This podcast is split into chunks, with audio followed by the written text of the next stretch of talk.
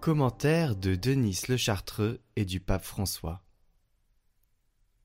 Je suis venu apporter un feu sur la terre. Je suis descendu du haut du ciel, et par le mystère de mon incarnation, je me suis manifesté aux hommes pour allumer dans le cœur humain le feu de l'amour divin, et comme je voudrais qu'il soit déjà allumé, c'est-à-dire qu'il prenne et devienne une flamme activée par l'Esprit Saint et qu'il fasse jaillir des actes de bonté.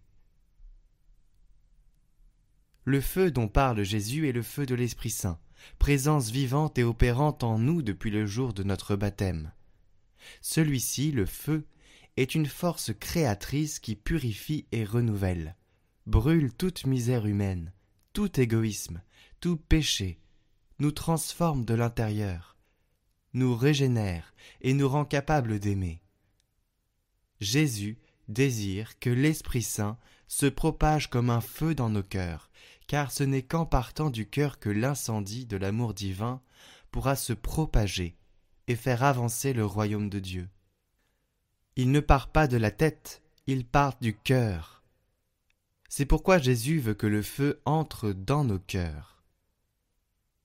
Si nous nous ouvrons complètement à l'action de ce feu qu'est l'Esprit Saint, il nous donnera l'audace et la ferveur pour annoncer à tous Jésus et son message réconfortant de miséricorde et de salut, en naviguant au large, sans peur. Le Christ annonce ensuite qu'il subira la mort sur la croix avant que le feu de cet amour n'enflamme l'humanité. C'est en effet la très sainte passion du Christ qui a valu à l'humanité un don aussi grand et c'est avant tout le souvenir de sa passion qui allume une flamme dans les cœurs des fidèles. Je dois recevoir un baptême.